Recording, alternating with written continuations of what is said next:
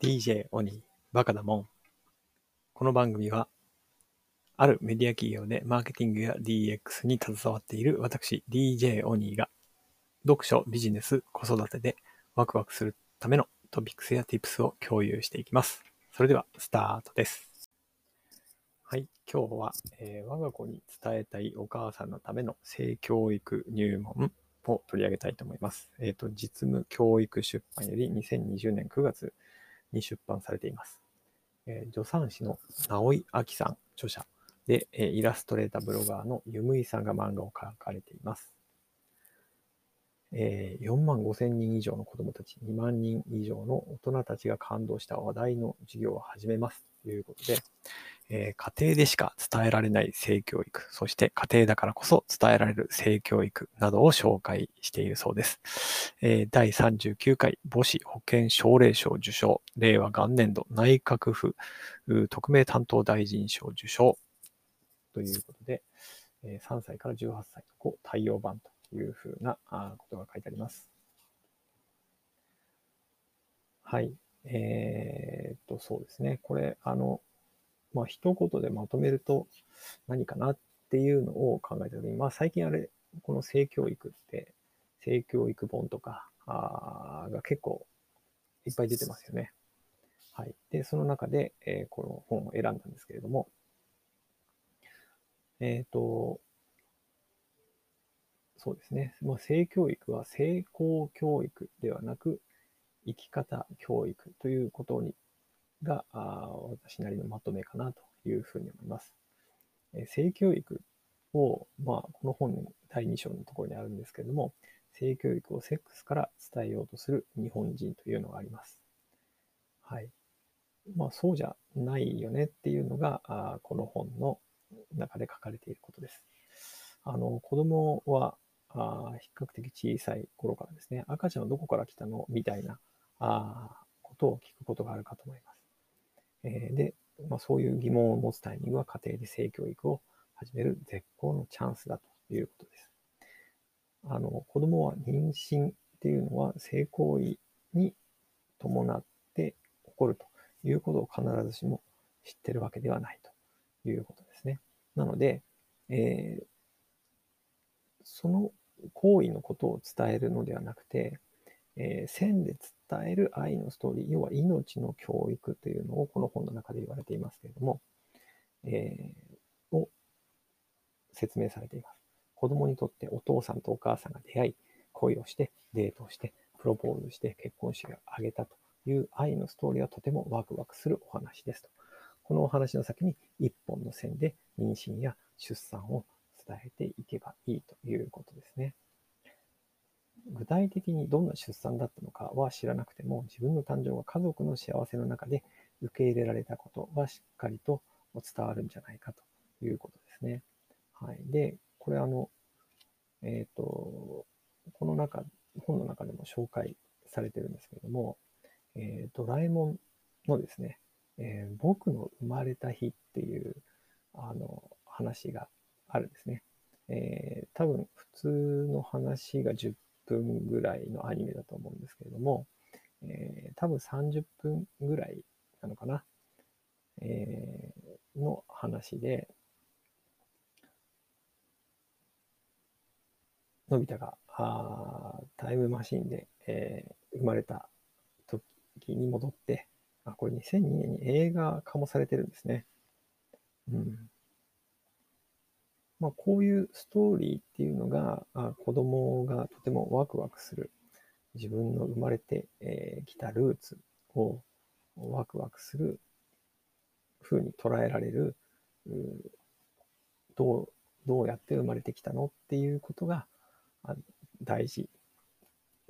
なのかなということですね。で命の誕生をワクワク伝えるということが、この本の第4章の中でかれています。子供が聞きたいことと親が伝えたいことというのをうまくこう、えー、すり合わせてあげるということですね。はい。で、この子供は大切にして生まれてくるんだよということが、えー、その先の、その先のというかですね、えー、性教育ということにもつながるんじゃないかろうかということですね。はい。で、えー、この本の第2章のところで性教育をセックスから伝えようとする日本人ということがありますけれども、はい。これはまあ外国だと、やはり全然そうではないというところから始まっているという説明があります。日本は性教育後進国ということで、えー、そうですね、ユネスコ、ユニセフがまとめた国際的な性教育の指針、2009年に発行されているものの中には、何歳後にどんな性教育をするとよいかというのが具体的にまとめられていて、5歳から8歳で卵子と精子の結合で赤ちゃんができると伝える。それから9歳から12歳でコンドームを使用しないと性感染症のリスクが上がると伝えるというふうに書かれているということです。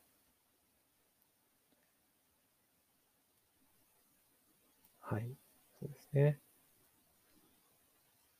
まあ、そういうふうに大切なものというふうなことで、え伝えるということで、え性教育とは、この第3章の中ではですね、ライフスキル教育というふうな説明もあります。え性教育とはセクシャリティ教育であるとともにライフスキル教育であると。え例えばフィンランドの性教育では気持ちに気づくことから教えると。悲しい時は、怒ってる時は、楽しい時は、誰かを好きと思った時は、というようにということですね。で、えこの性教育では、子供同士の遊びも大人の性的同意も基本は同じという考え方へとつなげていくということですね。で、えー、セックスをするときには同意が必要というと、急にハードルが上がる気がしますが、性的なことだけが特別ではないと捉えればいいというふうに書いてあります。はい。これはだから、まあ、よく言われることですけれども、被害者にも、まあ、加害者にもしないというふうな教育につながっていくのかなというふうに思います。はい、そうですね。あのこの、え第5章のところでは、心にフィルターをかけるというふうにあります。家庭で伝える命と性の実践編ということで、うんと、そうですね。その、まあ、セックスとは何って聞かれたらというところで、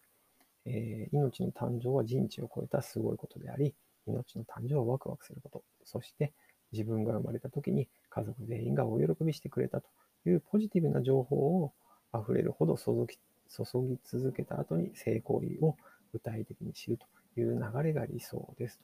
ということですね。はい。で、えー、性教育は性交教育ではないということで、学校では性の知識の習得、そして家庭では誕生や成長のストーリーを伝えて学ぶことで、その性行動が慎重になるというのが、この心にフィルターをかけるということですね。はい。うん、で、この心のフィルターをきちんとかけられることで、性行動が慎重になって、えー、これがいわゆる性教育ということで、そのライフスキル教育と生き方教育ということにもつながっていきますねということですね。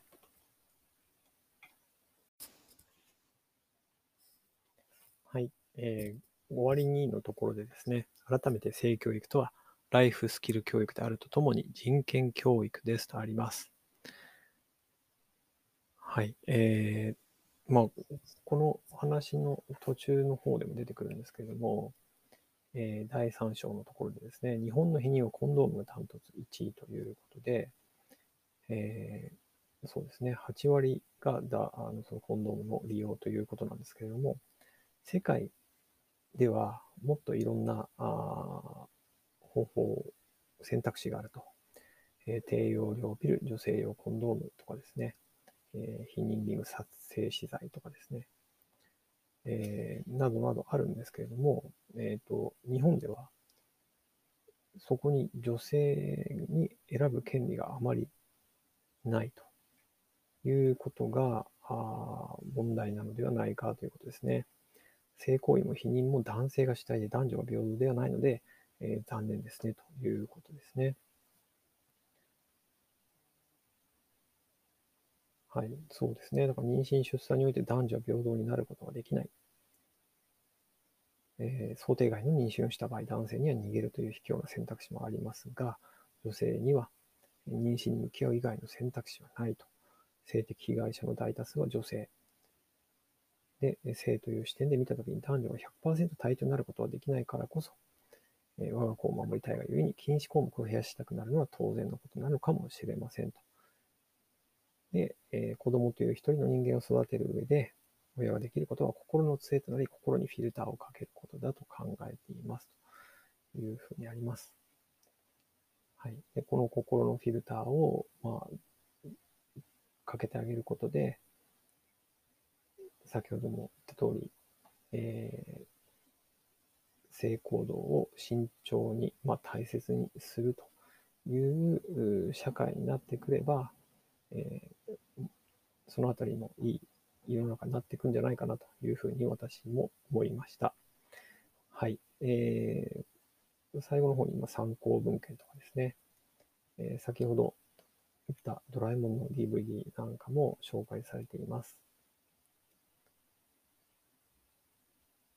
はい。ということで、えー、今日は